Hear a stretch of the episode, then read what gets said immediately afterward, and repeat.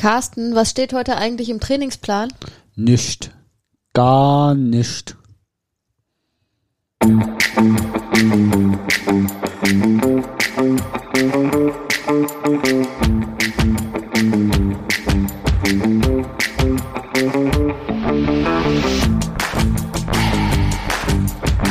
Tree for Two, dein Ausdauer-Podcast für Schwimmen, Radfahren und Laufen, präsentiert von den Ausdauercoaches.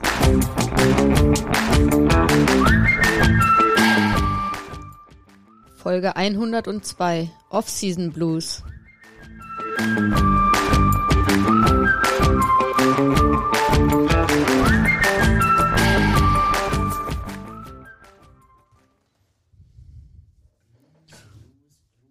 Blues, Blues, Blues. Du wolltest jetzt hier aber nicht anfangen zu singen oder zu dancen, oder? unmusikalischste und unrhythmischste Mensch, der mir selber je begegnet ist. Okay, also wir haben jetzt hier gerade angefangen. Ich sehe, du bist stumm. Deswegen höre ich dich nämlich nicht. Guten Tag, Carsten. Hallo zusammen.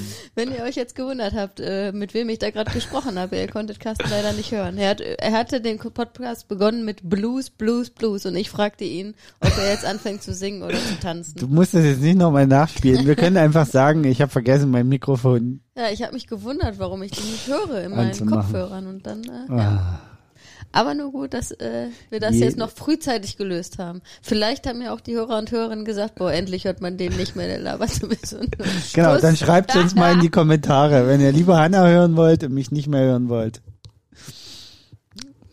Dann ab in die Kommentare damit. Dann, ach nee, produzieren ist auch nicht so gut. Siehst ja, ich bin nicht in der Lage, Knöpfe zu drücken. Kommen wir vielleicht mal zum heutigen Thema. Nicht Corona Blues, sondern Off-Season Blues. Ja. Weil wir hatten eine Season. Trotz Corona. Yay! Worüber wir ja auch schon äh, ausführlich berichtet haben. Genau, die letzten äh. Podcast-Folgen waren reichlich bestickt mit äh, Ausdauer-Coaches, beziehungsweise Hanna und Carsten on Tour. Ähm, Nizza, Berlin, Man, Rot. Rot, Berlin, Triathlon, du noch. Ja. Also wir haben ganz schön was äh, noch erledigt. Äh, und dann, Dafür, dass Corona war, ja, verdammt viel. Und dafür, dass man ja zwei Jahre lang wettkampfmäßig nichts mehr gemacht hat, war es dann auf einmal geballt sehr viel, aber darüber haben wir ja schon ausführlich, wie gesagt, berichtet. Ne? Und nach einer Season kommt, äh, ich würde gar nicht sagen traditionell, sondern notwendigerweise auch eine, eine Off-Season, Off-Season. Die jetzt auch schon wieder rum ist. Schade eigentlich, weil die meisten, äh, die meisten Ausdauersportler und Ausdauersportlerinnen ticken ja eher so, dass die Off-Season ja, ja, ach, Off-Season, das muss man ja Ich, nicht machen. ich glaube, es gibt zwei Typen von Ausdauersportlern. Es gibt die, die nach dem Saisonhighlight aber mal sowas in Off-Season gehen.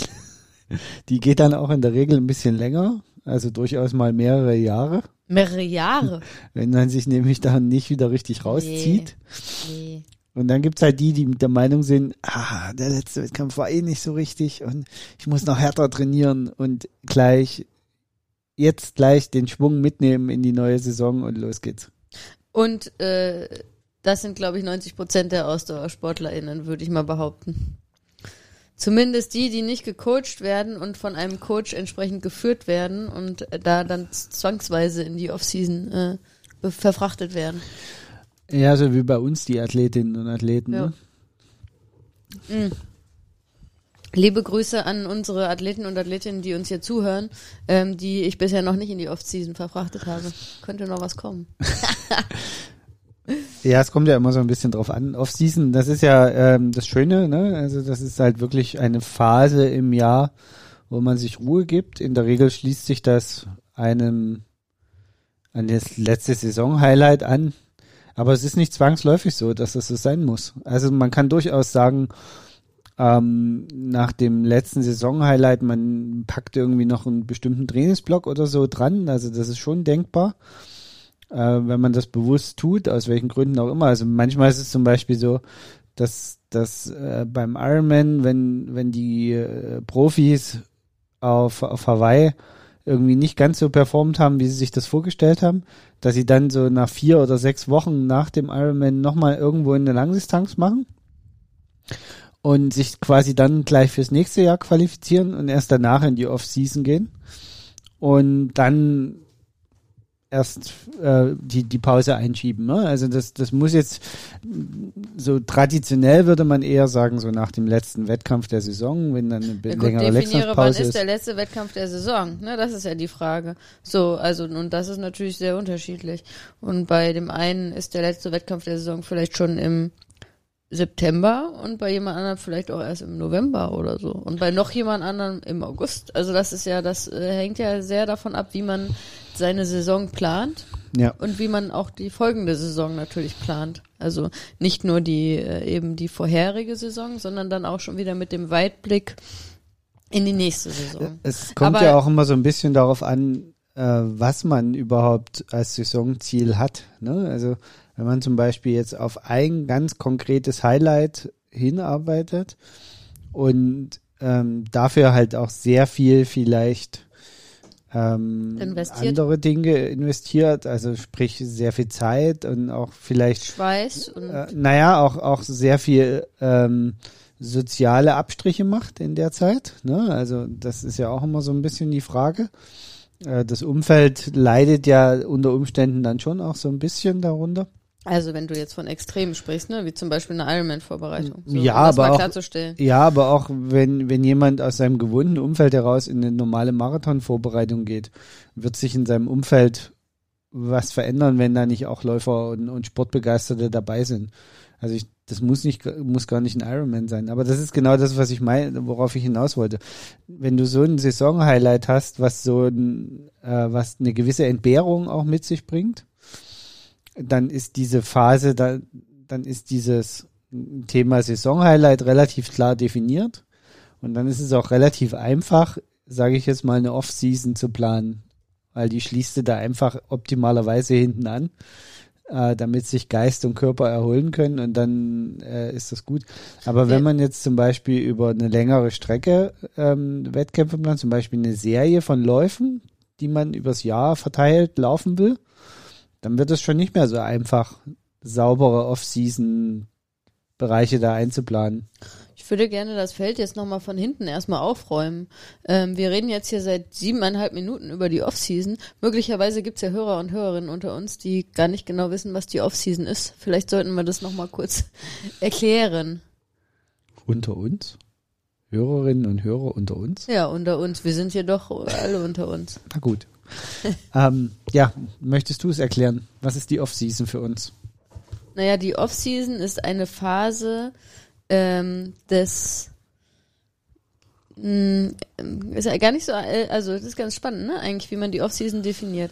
Also die Offseason ist eine Phase des, de, ähm, in der man nicht äh, meistens nicht nach Plan trainiert und das Training ähm, deutlich weniger stattfindet oder vielleicht sogar gar nicht stattfindet. Das ist immer sehr individuell, die sich anschließt an, meistens, wie wir jetzt schon darüber diskutiert haben, ein Saisonende, nicht aber zwangsweise, ähm, um Körper und Geist ähm, runterzubringen und äh, die notwendige, denen die notwendige Erholung zu geben.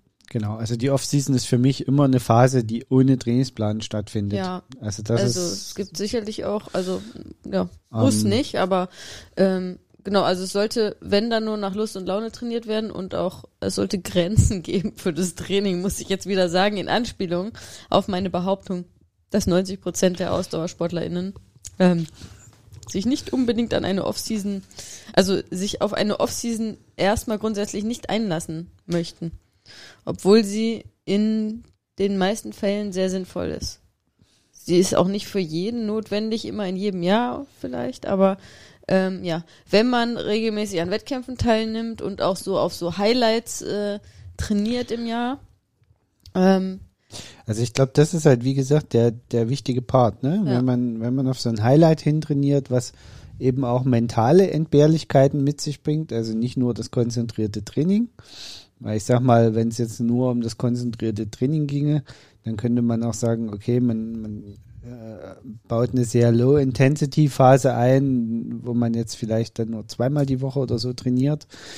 Ähm, aber gerade wenn man so auch mental wieder klar Schiff bekommen will, dann geht das eigentlich nur mit einer sauberen, vernünftig geplanten Off-Season. Lass uns doch mal, ähm, um jetzt mal wieder so ein bisschen konkreter zu werden, auf unser persönliches Beispiel jetzt wiederkommen. Ne, wir haben den Ironman 73 Nizza gemacht. Genau, also genau, das wollten wir ja auch so ein bisschen zum Anlass Genau. nehmen, um mal so ein bisschen zu erzählen, wie machen wir Off-Season. Und da könnt ihr dann auch ungefähr so ein bisschen abschätzen, was, was so unsere Idee von der Off-Season ist. Ähm, genau, also wie machen wir Off-Season? Wir haben den Ironman 73 in Nizza gemacht, äh, haben ja danach auch noch Urlaub gehabt und haben deswegen sinnvollerweise gleich gesagt, dass mit dem letzten Wettkampf beginnt für uns auch die Off-Season. Ja, die, also zumindest in meinem Fall, ich weiß nicht, wie es bei dir war, aber in meinem Fall auch bitter notwendig war, ähm, nach den Kraftakten ähm, der vorherigen Wochen, die wir, die ihr in unserem letzten Podcast schon ähm, raushören konntet. Ähm, und also ich muss sagen, das war dieses Jahr für mich zum ersten Mal auch so richtig krass. Also dass ich wirklich ähm, ja, also dass ich auch wirklich auch das Gefühl hatte, boah, jetzt brauche ich aber wirklich eine Offseason, sowohl körperlich als auch mental. Also ich war sowas von ready ähm, hinter der Ziellinie in Nizza für die Offseason, muss ich sagen. Um, ohne dass, äh, dass das jetzt was Negatives war. Also ich habe das alles durchaus äh, positiv empfunden. Weil ich dann auch irgendwie, das war auch so das Gefühl, okay, du hast jetzt irgendwie alles gegeben und alles rausgeholt, was jetzt irgendwie ging.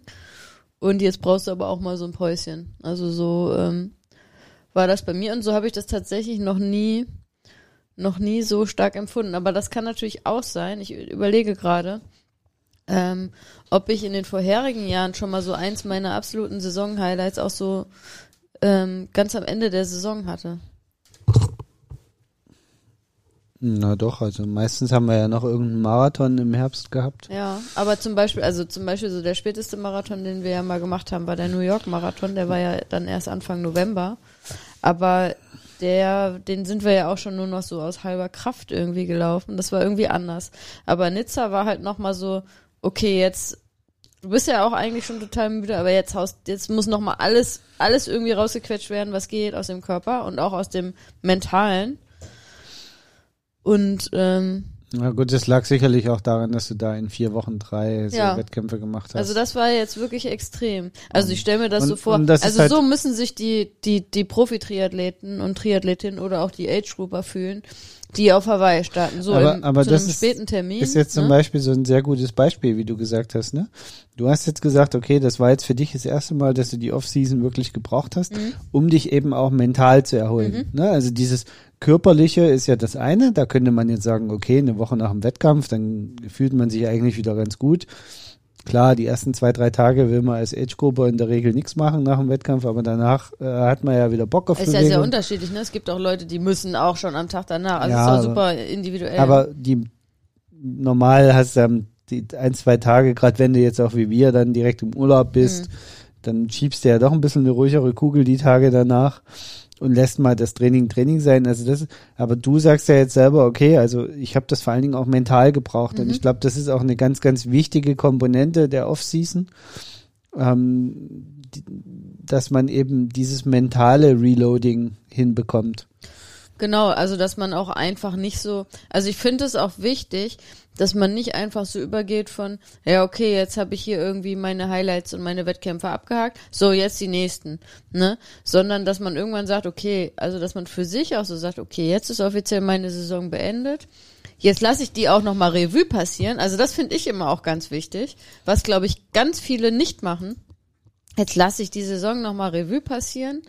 Ähm, blick da auch nochmal drauf, was ich so geleistet habe jetzt alles und ähm, feier mich dann auch mal vielleicht dafür, was ich Ja. geleistet habe, ne? Und äh, gib mir mal ein bisschen Zeit und dann schaue ich vielleicht irgendwann mal nach vorne. Also das heißt ja nicht, dass man jetzt nicht schon alles geplant haben kann fürs nächste Jahr. Ist ja bei uns auch so, ne? Also ist ja schon, ist ja schon alles, die Highlights sind ja schon alle geplant und angemeldet und steht alles fest, ne? Darum geht's ja gar nicht. Aber dass man einfach mal so einen Schritt zurückgeht, nochmal von außen drauf guckt, was man dieses Jahr eigentlich geleistet hat oder diese Saison. Ähm, sich dafür auch mal so ein bisschen auf die Schulter klopft und egal, ob alles perfekt gelaufen ist oder so, aber ähm, nochmal sich selber wirklich auf die Schulter klopft. Ähm, und wie auch immer man das feiert, das ist ja, äh, da tickt ja jeder anders. Ähm, bei uns ist durchaus ähm, das eine oder andere Gläschen Wein gefüllt worden. Ähm, und äh, dann, ja, und dann irgendwann zu sagen, okay, jetzt habe ich mal ähm, mir wirklich mal Ruhe gegönnt, das alles irgendwie verarbeitet auch und jetzt bin ich irgendwann ready, wieder nach vorne zu schauen und wieder auf meine neuen Ziele zu gucken. Ne? Weil, also ich glaube, das fehlt bei vielen, dass die einfach immer nur so durch und weiter und das nächste und das nächste und das nächste und das nächste. Und dann kommt halt, dann kommt zwangsläufig irgendwann der Punkt, wo man sagt, wo man dann in so ein totales Loch fällt, ne? Weil kein Mensch ist so eine mentale Maschine, dass der immer wieder weiter und weiter und wieder das nächste und wieder das nächste und wieder das nächste, ne? Sondern äh, sondern irgendwann muss man auch mal äh, sich mal rausnehmen und seinem Geist mal Ruhe gönnen.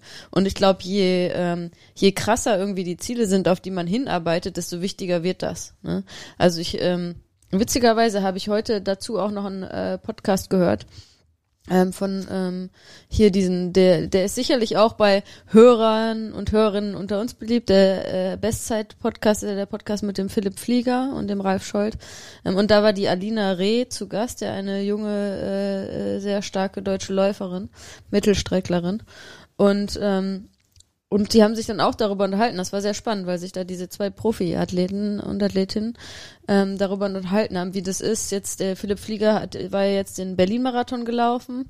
Ähm, der ist nicht so gelaufen, wie er sich das gewünscht hat, aber trotzdem hat er dann danach erstmal zwei Wochen Laufpause. Ne? Und der läuft normalerweise jeden Tag. Der läuft äh, im Jahr sonst jeden Tag, der läuft täglich. Also der hat kaum mal einen Tag, wo der nicht läuft. Ne? Aber nach dem Berlin-Marathon hat er erstmal zwei Wochen Laufpause gemacht. Und auch die, die Alina Reh hat dann erzählt, so ja, nach so totalen Highlights, ne, dann äh, ist es auch äh, ganz normal, dass sie erstmal in so ein Loch fällt und dass man dann erstmal wieder mental sich sammeln muss. Ne? Oder sie hatte eine Verletzung dieses Jahr oder mehrere Verletzungen und irgendwann wohl war dann klar, okay, mit der Olympia-Quali, das wird halt einfach nichts mehr, weil sie wird nicht mehr fit. So, und auch da hat sie dann gesagt, na, da brauchte sie auch erstmal, als dann klar war, okay, das wird nichts mehr mit Olympia und als sie dann offiziell gesagt hat, okay, ich geb's auf, ich, das packe ich nicht mehr mit der, weil mein Körper äh, macht nicht mit, hat sie auch erstmal fünf Tage nichts gemacht. Ne? Mhm. Also sie hat sich dann auch erstmal die Zeit genommen, das, das zu verarbeiten. Und egal, ob das jetzt was, äh, in dem Fall vielleicht so eher so eine negative äh, Geschichte ist, die man verarbeiten muss. Aber noch viel wichtiger finde ich auch die positiven Erlebnisse zu verarbeiten und sich selbst zu würdigen. Ne? Und das ähm, geschieht, glaube ich, viel zu selten. Gerade bei Profisportlern und Sportlerinnen geschieht das, glaube ich, sehr selten, weil die natürlich zwangsläufig, äh, es ist deren Job, ne? Die müssen sich dann schnell wieder fokussieren auf das nächste Ereignis und das nächste Event. Aber äh, gerade wir Amateursportler und Amateursportlerinnen sollten das dann ja besser können, weil bei uns ist es eben nicht so, dass wir äh, damit ähm, unser Geld verdienen, sondern wir können auch sagen, okay, wow, äh, da habe ich jetzt auch mal was Großes geleistet und dafür kann ich mir jetzt auch mal auf die Schulter klopfen. Ne? Ja. Kommen wir mal wieder Das habe ich übrigens total gemacht nach, äh, äh, nach der Saison dieses Jahr. Also genau, ich habe mir definitiv sehr häufig auf die Schulter geklopft. Ähm, darauf wollte ich jetzt so noch mal so ein bisschen zurückkommen. Ähm, also unsere Off-Season sah ja so aus, wie wir es gerade schon angedeutet haben. Wir haben ja danach erstmal Urlaub gemacht und haben wir waren dann eher als Trainer unterwegs. Ich wollte gerade sagen, so viel Urlaub war gefühlt danach nicht mehr. Also wir hatten noch zwei Tage Urlaub und dann saßen wir Kilometer äh, lang immer nur im Auto. Das habe ich jetzt nicht als Urlaub empfunden. Und dann waren wir schon wieder on Tour am, äh, am Rande. Ja, aber da waren, da waren wir, da waren wir ja dann als Trainer und Trainerin unterwegs ja. und haben unseren eigenen Sport ja da hinten angestellt, haben auch äh, uns da voll auf die anderen konzentriert. Und das passte da ja eben auch gut, ne? Wir mussten eben kein eigenes Programm machen. Und jetzt nochmal meine Frage da an dich. Wann hattest du dann so das Gefühl, okay, äh, es geht vom Kopf her wieder besser? Also wir haben ja, Nizza war ja sonntags, ne? Ja. Und dann waren wir die Woche danach in Hamburg. Ja. Haben dort die, die liebe Anne am Samstag äh, supported. Und am Sonntag sind, sind wir ja dann mit den Gravelbikes eine Runde gefahren in Hamburg, ne? Genau. Und das habe ich genossen, aber da habe ich auch noch, da habe ich körperlich noch gemerkt, boah, also der Körper ist noch ganz schön platt. Also es war ja quasi die erste Sporteinheit, die wir gemacht haben nach ähm, nach Nizza. Also wir haben quasi eine Woche nichts gemacht und dann sind wir da so eine ähm, eine gemütliche Gravel-Runde gefahren von, ich weiß nicht, 50 50, Kilometer. gut 50 Kilometern, ne? So, also wo ich gedacht habe, boah, ich genieße das, aber ich merk, ich merk meinen Körper noch ganz schön. Ich merk die Müdigkeit und es zwickt auch noch hier und da so ein bisschen, also wo ich dann gemerkt habe, okay, mein Körper ist definitiv noch nicht erholt und somit ähm, bin ich mental auch noch nicht erholt, weil äh, eigentlich kann ich mich mental nur erholen. Also zumindest geht's mir so. Es ist aber natürlich habe ich da auch immer den sehr reflektierten äh, Blick als äh, als äh, erfahrene Trainerin drauf. Das darf man glaube ich nicht vergessen. Aber wenn ich körperlich erst nicht erholt bin, dann kann ich auch mental noch nicht frisch sein, um Ja. irgendwie neue Sachen anzugehen. Ähm, und dann waren wir ja weiter on Tour, dann waren wir ja noch zwei Tage in Rostock. Ähm, dann sind wir nach Hause gekommen. Ähm, haben wir dann noch irgendwas gemacht unter der Woche sportlich? Dann bin ich, genau, dann bin ich am Donnerstag, glaube ich, oder am Freitag, äh, bin ich bin ich mit Annika hier eine äh, ganz lockere Runde gelaufen.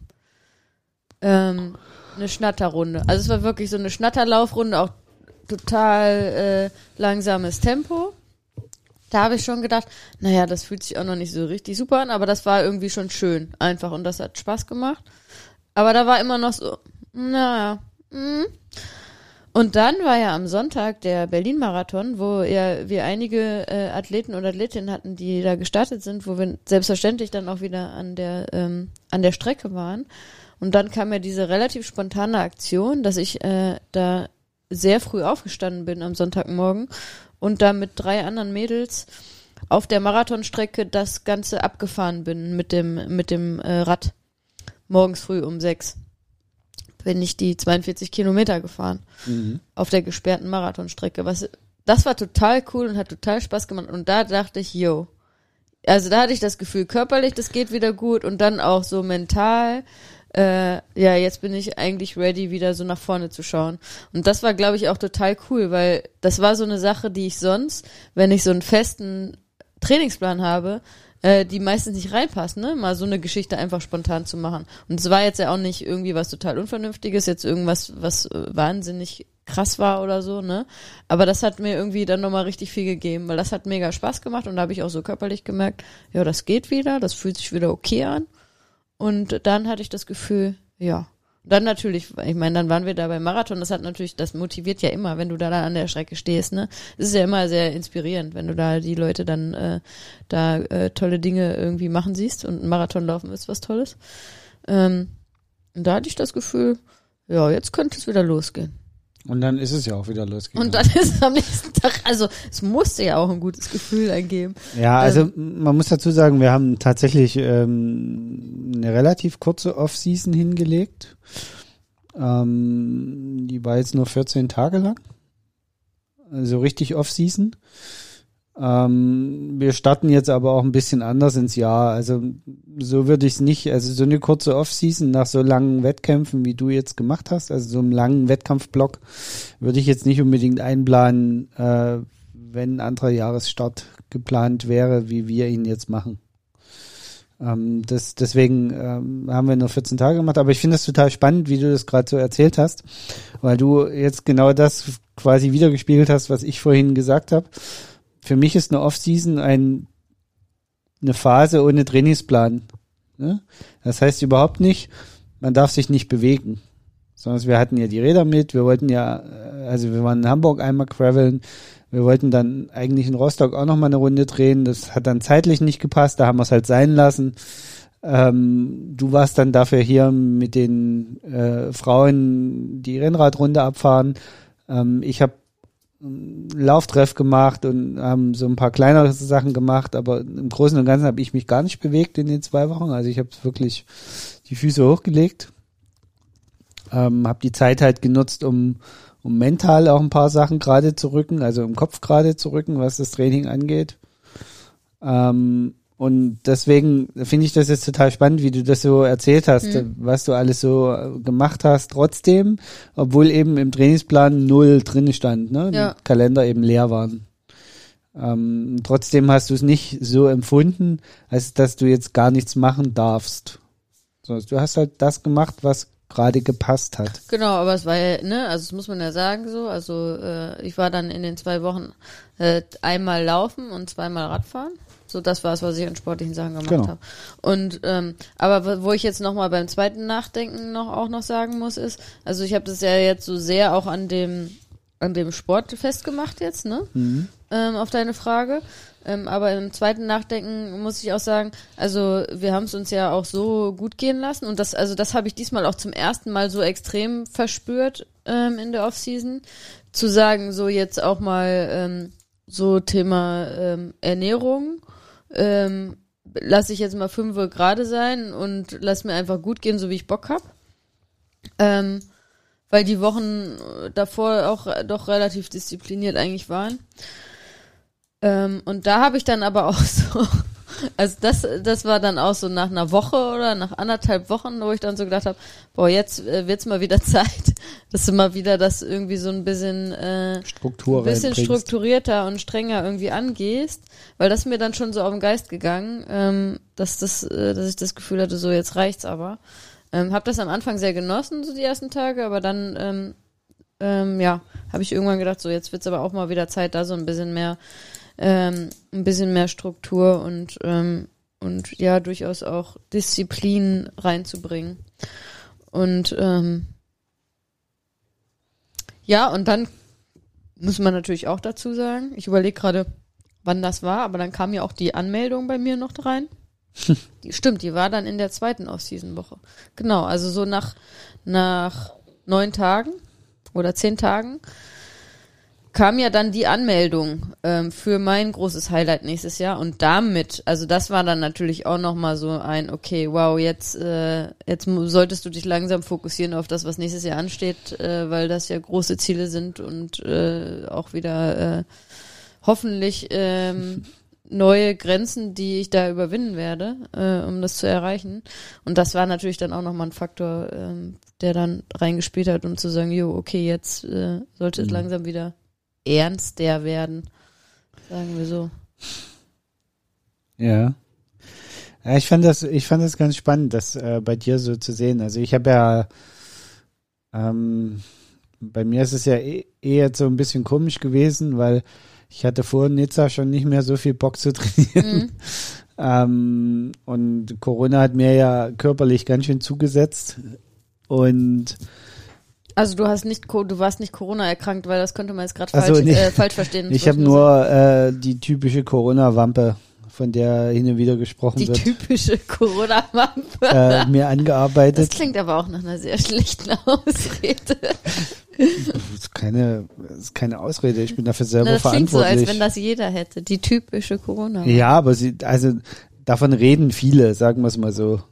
Ähm, die ist kein so unbekanntes Phänomen, glaube Ihr ich. könnt uns gerne schreiben. Wer von euch hat auch eine Corona-Wampe? Und genau, und dann war das eh schon vorher. Dann habe ich aber mich Nizza ja doch ganz schön quälen müssen, um da durch die Tür zu kommen. Und deswegen war danach dann auch wirklich, habe ich das gebraucht, die zwei Wochen danach, um mich auch wieder mental wirklich auch zu sammeln. Mhm. Also obwohl ich äh, vorher gar nicht so körperlich krass trainiert hatte, so dass man sagt, boah, der braucht jetzt unbedingt mal eine Pause körperlich. Also ich glaube, muskulär war das bei mir nach drei Tagen Muskelkater in Nizza, war es eigentlich wieder gut. Mhm. Ja, also ich hätte da auch wieder was machen können. Aber ähm, mental war das für mich auch extrem wichtig, die Pause. Einfach um sich äh, wieder richtig fokussieren zu können. Genau das, was du gerade beschrieben hast. Ja, jetzt bei dir dann auch mit der Anmeldung. Bei mir ist das, stand das ja schon vorher fest, wo ich nächstes Jahr mein Saisonhighlight hinlege. Und ähm, dann war es halt wirklich so, okay, ich brauche diese mentale Pause jetzt nochmal, auch dieses jetzt mal nicht an das Ziel denken. Mhm. 14 Tage. Also jetzt mal sagen, okay, komm, fünf gerade sein lassen Und da ging es tatsächlich gar nicht so viel um, um jetzt ernährungstechnisch sich gehen lassen oder so. Ähm, das habe ich vorher schon auch nicht so gut hingekriegt, sonst hätte ich Corona-Wampe nicht gekriegt. Mhm. Ähm, von daher ist, ist das, darum ging es gar nicht, sondern es ging halt wirklich darum, ähm, und deswegen habe ich auch so gut wie nicht trainiert tatsächlich, also außer unsere gemeinsame Radfahrt und, und ja, den Laufkurs, den, äh, den ich betreue. Äh, das das habe ich natürlich gemacht, äh, aber ansonsten habe ich habe ich mich jetzt nicht groß bewegt in den 14 Tagen, was über das normale Alltagsbewegen hinausgeht. Wir waren ein paar Mal ja spazieren und waren ja auch so ein bisschen unterwegs. Gut, haben in Hamburg an der Strecke waren wir auch mit den Rädern unterwegs, da haben wir durchaus auch ein paar Meter gemacht. ja, wir waren dann ja auch, Ja. wie gesagt, Und beim Berlin-Marathon äh, sind wir mit den Rädern, da haben wir ja auch einiges. in Äh, Genau, Rädern wir haben, wir haben, das ist sicherlich äh, auch, wäre es ein falscher Eindruck, wenn wir den vermitteln würden, dass wir uns gar nicht bewegen Ja. in der Offseason. Nee. Das ist definitiv nicht der Fall. Ähm, früher haben wir sogar immer mal gesagt, naja, jetzt in der Phase geht man dann so klettern. Das ist ja so eine klassische Mhm. Off-Season-Sportart, aber irgendwie. Boah, da äh, hatte ich überhaupt kein Bedürfnis dieses Jahr. Also da jetzt auch irgendwie, äh, nee, also ich hatte schon das Bedürfnis. Also das, das muss man vielleicht nochmal erklären für die Zuhörer und Zuhörerinnen. Äh, man sagt immer Läufer und Läuferinnen, die machen in der Off-Season, gehen die schwimmen. Als Ausgleichssport sozusagen. und, und Radfahren? Und, und Rad, naja, Radfahren ist so schon immer so, das ist eh schon immer so eine Grenze mit, mit drin, aber im, im, im, in der Off-Season sagt man mal, ja, geh mal schwimmen oder wenn du irgendwas machen willst. Und bei Triathleten, da die ja schon Schwimmen machen als Ausgleich, braucht man natürlich einen anderen Ausgleich und deswegen ist ganz oft so Klettern oder irgend sowas, äh, so eine, so eine, ähm, so eine, die auch motorisch die Fähigkeiten sehr stark fordert, Sportart immer das die Empfehlung für für die Offseason. Viel wandern gehen, viel klettern, viel äh, worauf man halt so Sachen. Ich wollte gerade sagen, wir haben Tischtennis gespielt, aber es war ja schon wieder in der Saison. Fällt Ja, mir gerade ein. außerdem ist das nicht erwähnenswert, so wie du mich da geputzt hast. Ja. Äh, nee, weil ich hatte gerade überlegt, was wir in der Vergangenheit gemacht haben. Da ist mir eingefallen, wir haben schon mal einmal irgendwie Badminton gespielt. Das war auch nicht so sehr von Erfolg gekrönt für dich. Ähm, Ja gut, wobei man zusagen muss, äh, beim Badminton sehe ich null Stich gegen dich und beim Tischtennis äh, spiele ich wenigstens hin und wieder mal so einen Punkt gewinnen. Also da ist, äh, da verliere ich die Sätze nicht ganz so haushoch wie beim Badminton. Ähm, ähm, aber sonst, ja genau, Badminton haben wir mal gemacht, Klettern, aber ansonsten haben wir auch nicht groß. Also Wandern haben wir viel gemacht, tatsächlich, ja. ähm, in der Offseason in den letzten Jahren. Ähm, aber ja, also wie gesagt, dieses Jahr war es echt so, und ich stelle mir das nächstes Jahr auch so vor, weil, nee, nächstes Jahr ist es wieder ein bisschen anders, weil das absolute Saison-Highlight ja quasi mitten in, mitten im Jahr ist irgendwie. Auch mitten im Sommer. Das ist auch Genau. nochmal so ein, Und so ein danach- Impuls. Kommen ja auch noch mal durchaus noch ein paar Sachen, die ja auch noch größere Sachen sind. Das wird dann, glaube ich, wieder ein bisschen anders. Das wird dann ein bisschen anders. Ja. Weil dieses Mal hat sich das so zugespitzt mit, äh, mit diesen Wettkämpfen alle hintereinander und die waren ja alle Highlights und Nizza war ja dann irgendwie auch nochmal ein krasses Highlight. Ähm, und das, äh, ja, aber wie gesagt, so stelle ich mir das vor, dass das die, die Langdistanz-Triathleten äh, so haben, die Profis und die Top-Age-Grouper, die in Hawaii starten, ne?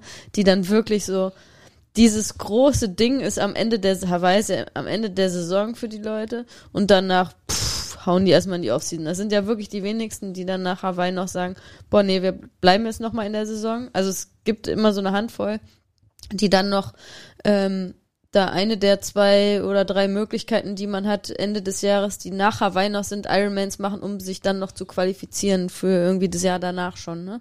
Da gibt's ja auch immer noch so, aber von den von den Top-Leuten, bei denen ist immer Ende nach Hawaii, ne? Weil da ist, da wird dann alles reingehauen, da wird voll, da ist drauf voll fokussiert, körperlich als auch mental.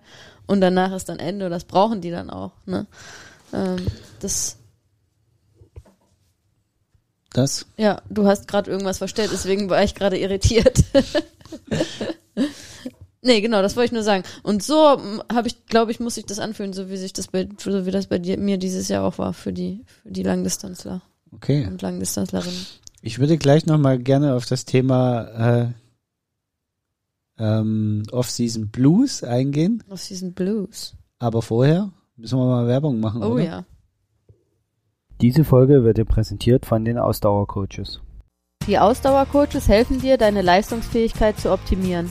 Mit dem Ausdauercoaches Trainingskonzept, kurz Active, stellen sie sicher, dass du bei deiner Zielstellung ambitioniert, aber trotzdem realistisch bleibst. Den Ausdauercoaches ist es wichtig, dass du deinen Sport langfristig und möglichst verletzungsfrei betreiben kannst. Vom 5-Kilometer-Lauf oder Volkstriathlon bis zum Ultramarathon oder Ironman. Die Ausdauercoaches helfen dir dabei, dich ideal auf deinen Wettkampf vorzubereiten. Dabei strukturieren sie dein Training so, dass es optimal in deinen Alltag passt. Für mehr Infos geh auf ihre Webseite www.ausdauer-coaches.de. Ja, ähm, Off-Season Blues. Off-Season Blues. Hatten wir einen Off-Season Blues? Eigentlich Die ja nicht. Frage ist ja, was ist ein Off-Season Blues, ne? Also, das könnte man jetzt durchaus negativ auslesen, man könnte das aber auch positiv auslegen. Und ich würde sagen, wir hatten einen positiven Off-Season Blues.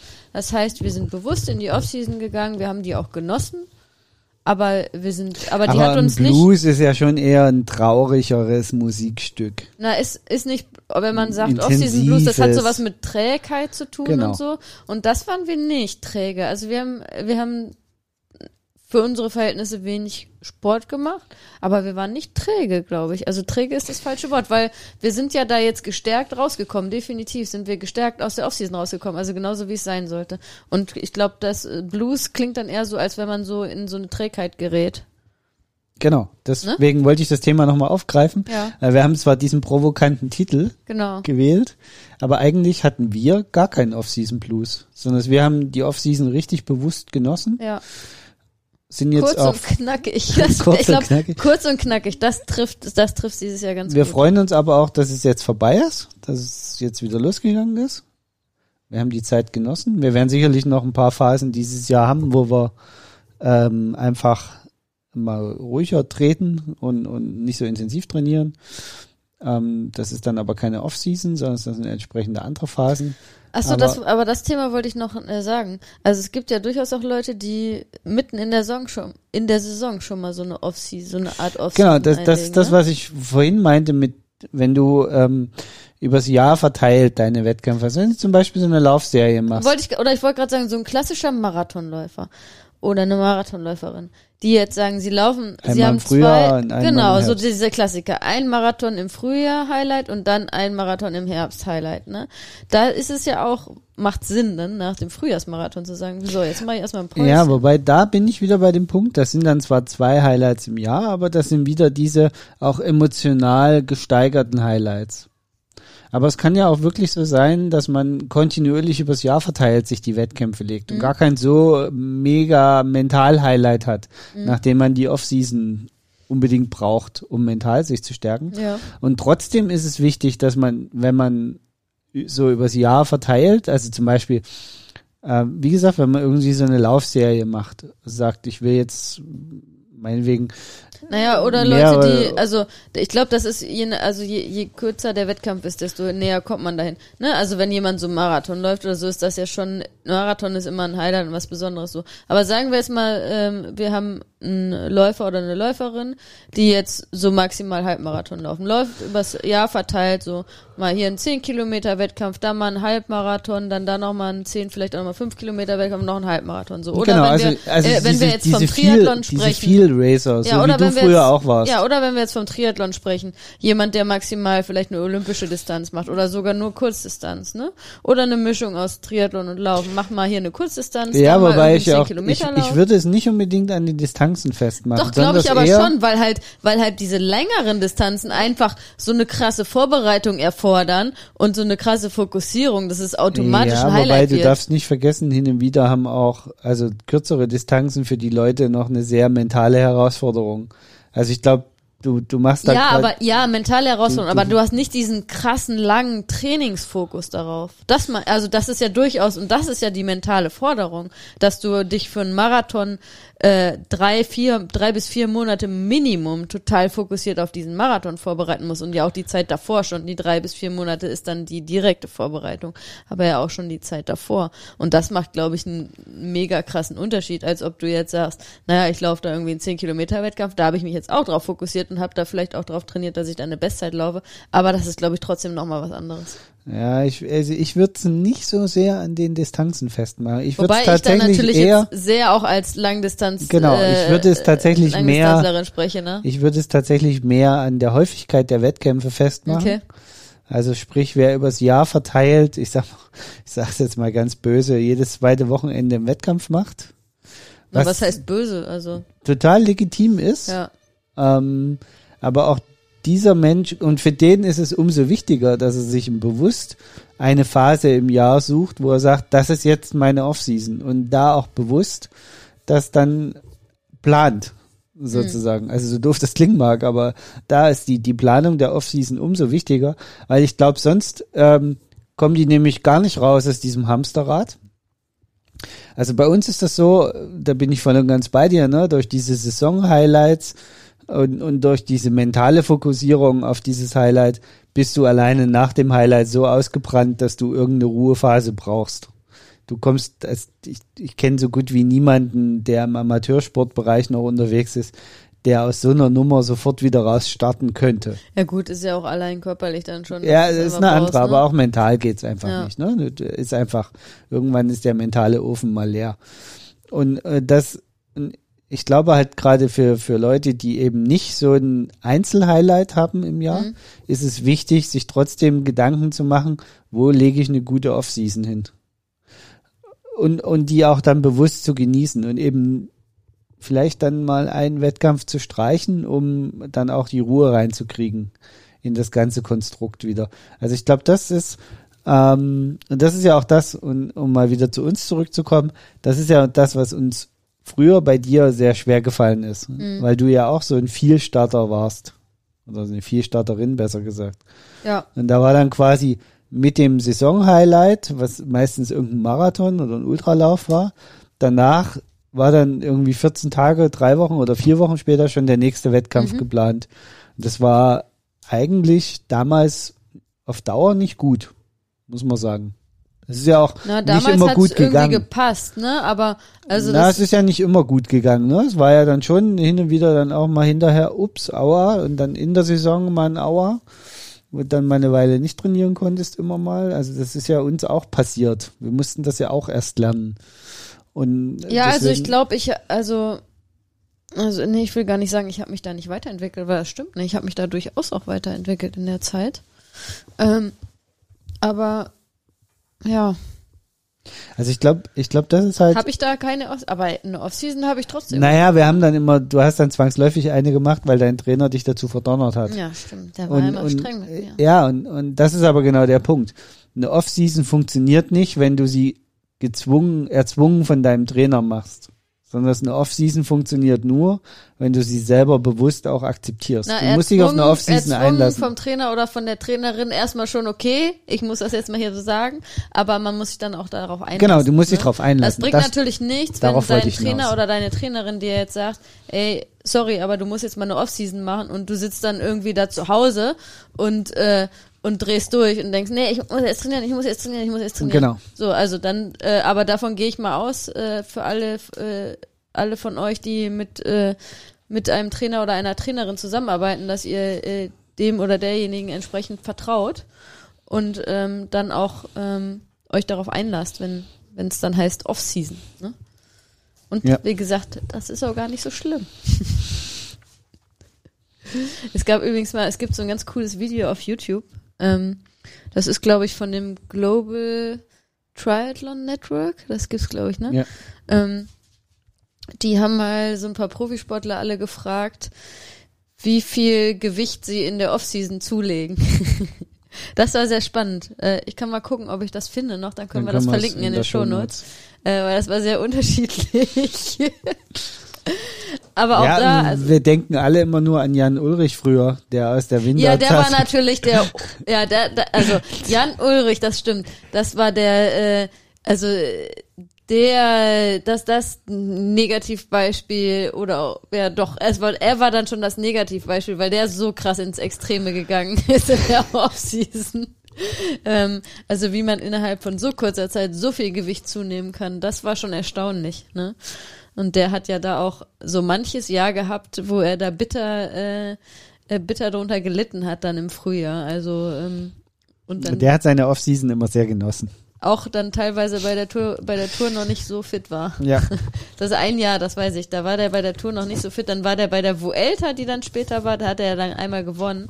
Das in dem Jahr, da war der nämlich erst bei der Vuelta, hat er nämlich erst das Gewicht verloren gehabt, was er sich in der Offseason äh, angefuttert hat. Ja.